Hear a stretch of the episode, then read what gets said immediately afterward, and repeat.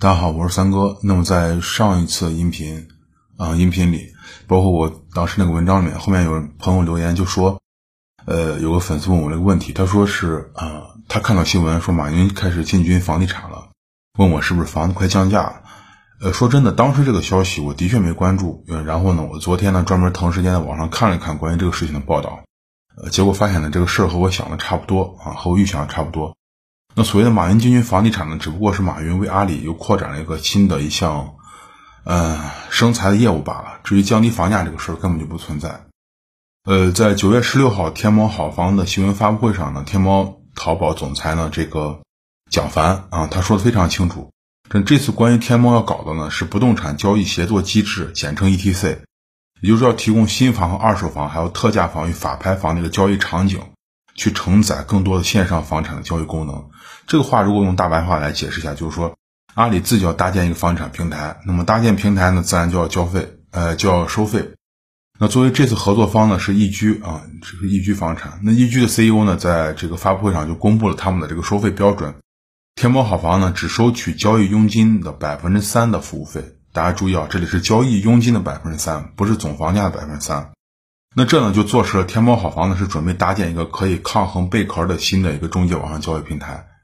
那到这儿就非常清楚了，马云搞这个或者马老板吧，搞这么大一个天猫好房新业务，只是看中了房地产交易市场里面这块蛋糕罢了。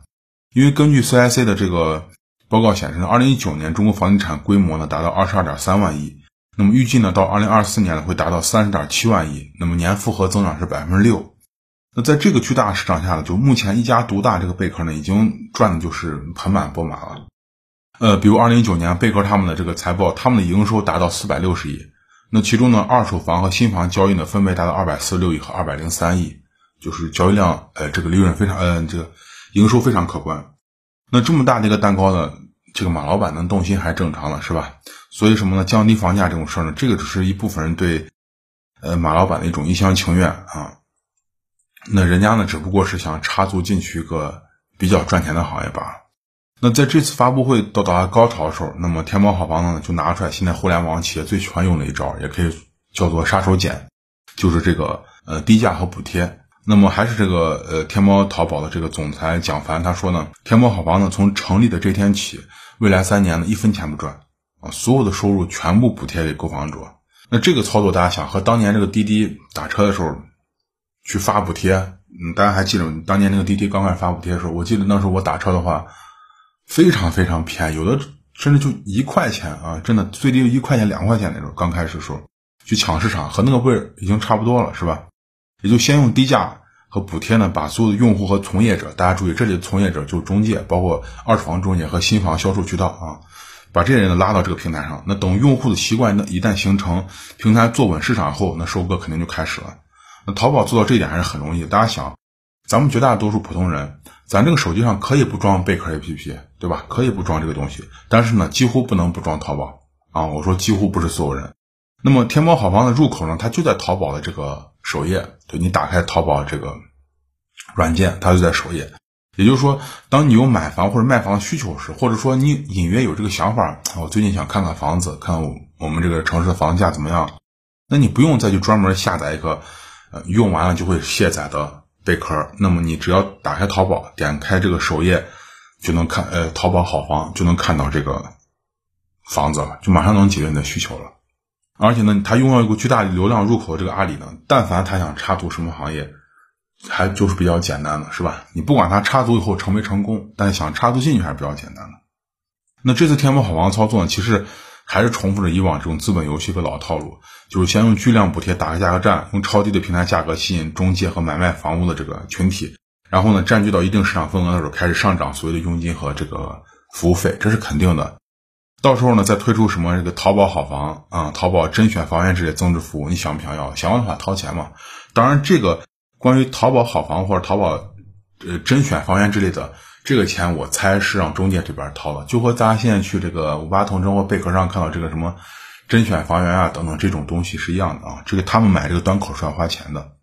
那么结果呢，就是中介赚的钱呢要分成分给淘宝一份，这是肯定的。那不然人家凭什么给搭建这个平台呢？对吧？淘宝又不是做雷锋？那么平台呢开始躺赚，那大量的中介呢就开始被淘宝的流量去裹挟，因为淘宝这个流量毕竟非常非常大，是吧？非常大。前两天我看马云接受采访，他说光每天在淘宝上只逛淘宝不买东西的就有一千七百万，这是只逛不买的人，嗯，更别说还有买的人。那至于买卖房屋的普通人呢，在这场资本游戏里面，顶多呢就是多了一个房源选择的渠道，其他真没什么。你当然。呃，天猫好房它不光是对二手房下手，它对这个新房呢，就是开发商这边呢，也是这个渠道也开始进行染指了。呃，大家想，淘宝这个流量非常大，是吧？当大家习惯去啊，一有买房子或者卖房子或者看房子这个需求，就打开我的淘宝，然后在首页点天猫好房的这个习惯的时候，那么买新房一样会去这儿，对吧？那找到自己满意开发商的房子后，然后再约一下线下去看房，他们这个发布会上就是这样讲的。那这个找房的流程或者说这个习惯一旦形成的话，那房企的这个销售渠道呢，就开始是不是淘宝也开始去去不敢说控制吧，开始去插足了。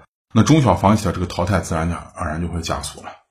所以说呢，房企以为淘宝来了可以把他们从贝壳的这个霸权渠道中解救出来，因为房企在去年包括前年一直就说贝壳这个渠道太霸道了，非常霸道，有的新房代理必须交给他们啊，你不交给他们就没生意做，所以很霸道。搞的是开发商没有呃盖房子没有卖房子这个牛气，那么呢，其实呢这只不过是多了一个同样霸道的一个竞争者罢了。真让淘宝做大话也一样。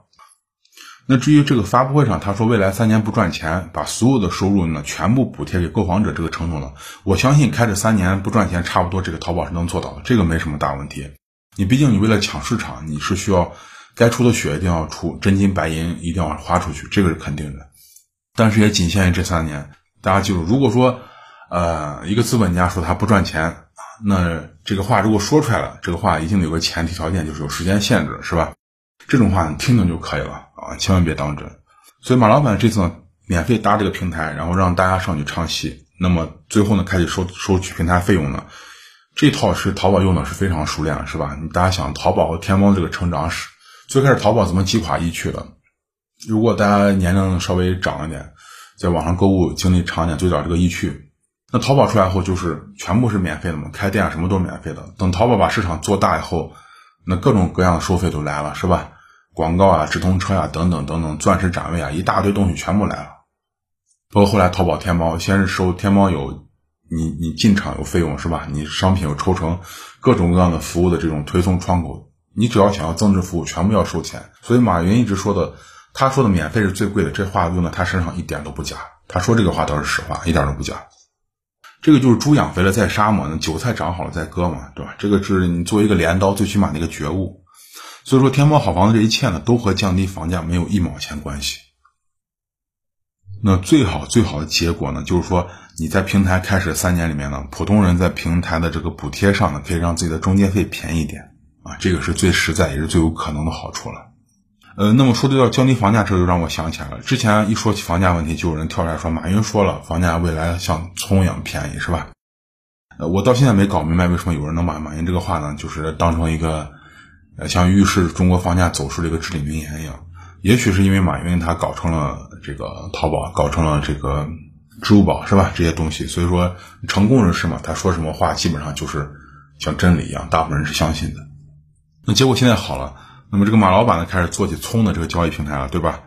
我我觉得就是说，你在资本市场上赚惯了大钱的马云呢，也开始对这个大葱的交易中介的生意开始感兴趣了。其实不光如此，就是马云这次他不光是搭建一个交易平台，他还准备给人们提供买葱的这个钱。那么在九月十七号，也就是天猫好房发布会的第二天，那么阿里旗下的这个蚂蚁集团，大家都知道蚂蚁集团，蚂蚁集团的这个消费金融公司正式成立了，这个公司在重庆。也就是在这一天呢，蚂蚁集团拿到了银监会批复的这个消费金融牌照。那这个东西代表着什么呢？它代表着蚂蚁集团旗下借呗等这种借贷业务啊，可以展开更多范围内的金融服务，比以前那个范围要扩大的多。不单纯是在淘宝上让你，呃，借点钱呀或者怎么样，会比这个范围更扩大。那我们再联想到九月十六号前一天，天猫好房在发布会上明确讲到，未来他们会提供什么呢？线上看房，线上购房。线上看房直播以及更多的金融服务的业务范围时呢，这个时候就不难看出呢，天猫好房是准备全方位的去赚取房产交易中间环节里的每一分钱。也就是说，大家想这个房产交易能涉及到普通人最容易联想到金融服务是啥呢？就是房贷，对吧？咱，普通人能联想到就是房贷。那这个领域，我估计天猫好房一时半会儿他是不敢碰的，因为你毕竟动了银行的这个蛋糕嘛，是吧？那么排除到房贷，呃，像类似于赎楼贷、首付分期、抵押贷等等这种金融业务，就是一些类似于过桥资金这种东西。那可以想象得出，在未来天猫好房平台里面，大概率会是会出现的。到时候可能你买房首付的时候，你首付钱不够是吧？那没关系，直接在天猫好房里面就申请首付分期。那么想卖房子呢，但是你没钱去还掉剩下贷款，大家知道你卖二手房要把贷款还干净，你把房子房产证赎出来，对吧？那么也没关系，你直接在天猫好房里面申请赎楼贷啊，就是一笔过桥资金。那只要你的芝麻积分达标，那这些呢全部是分分钟解决的，是吧？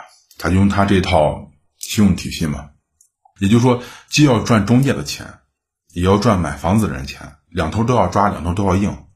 马老板赚钱上一直是可以的。那天猫好房子其实就是这么一回事儿。挺简单的，至于说有人硬要把这个玩意儿和房价下跌强行讲到一块儿，我觉得不是蠢就是坏啊。呃，我多讲一下，为什么我觉得不是？我觉得为什么这个东西跟房价下跌根本压根儿就是两回事？有人就跳出来说啊，那不一样。你看马云出来了，改变银行了。你仔细想，马云改变银行什么东西了？马云只是说在国家允许情况下，他对银行就是说怎么说呢？一些业务进行了一些倒逼式的规范，能让银行它有一种更强竞争意识。那马云不是独一家，后面还有啊，京东呀。微信啊，对吧？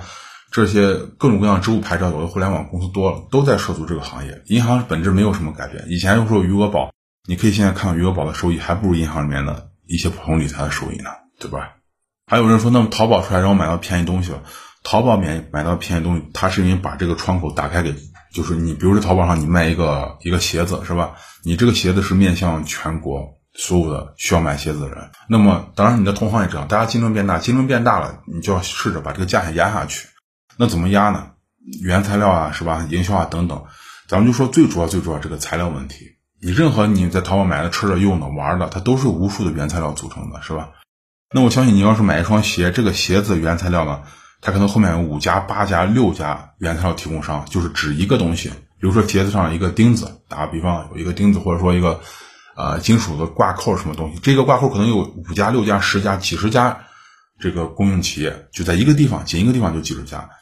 那这个做鞋这个人，他就可以选择这几十家里面其中一家，是吧？把这个成本压下来。那你大家总是说淘宝会把房价降下来，那请问房价这个最大的这个成本是哪儿呢？难道是水泥？难道是沙子或者钢筋吗？那都不是，都不是。房价最大的这个。原材料供应商呢，那就是地方政府的土地。那请问这个土地有第二家供应商吗？一个供应商垄断的市场，你给我谈这个价也能下来？这不开玩笑吗？对吧？这不开玩笑吗？淘宝有什么能力能让地方政府把这个土地价格降下来呢？显然没有啊，根本不可能。所以说呢，这个东西能提供呢，就是除了说让贝壳系感觉到压力之外，有人抢他这碗饭了，那就是给中介呢多了一个发放房源的这个地方，让他的房源能被更多人看到。对吧？然后呢，又给买卖房屋的人呢提供了一个方便的，能在淘宝上看房的一个平台。你既然毕竟你这样的话，你你不就不用下载贝壳和五八同城了嘛，是吧？那个东西下载多了也麻烦，也就是方便，仅此而已。那就像我在微博上看到一个呃网友的评论一样，是吧？他说呢，这个天猫好房呢，应该是能让买房看房更方便了，但是这个又怎么样呢？房子我还是不是照样买不起啊？一切都没有改变。是吧？就像你之前一直有人说啊，马云的这个支付宝支付特别方便啊，这个能改变这能改变那。那支付宝支付它的确是给支付提供了非常非常大的方便。那请问你的购买力增加了吗？难道说因为你用上支付宝支付，用上微信支付，你的购买力也增加了？并没有，是吧？不是说你用这支付了，你的你的账户里面的钱啊，十块钱能当二十块钱花，你十块钱还是十块钱，还是十块钱。它是让你花钱花的更顺畅，并没有让你购买力增加，也没让你的收入增加。嗯，好，而且还有一点我没给大家聊到，就是说，嗯，你想你在淘宝上买任何东西是吧？呃，都是以价钱说了算嘛，你能付的这个这个价钱你就付款，卖家给你发货就这么简单。你什么时候听过淘宝上卖鞋子、买衣服需要限购啊？什么时候需要这个衣服有限购政策啊？什么你需要什么年龄才能买？你需要什么？资格才能买，你需要在杭州住多长时间才能买？没有，对吧？一个没有这些行政手段去扭曲的市场，它自然是一个正常的健康市场。房地产不可能，这些东西永远不可能消失。所以说，你让马云去降低房产价格，这根本就风马牛不相及两件事，达不到的啊，达不到。这个事儿不是他说了算，或者说某一个互联网大佬说了算的。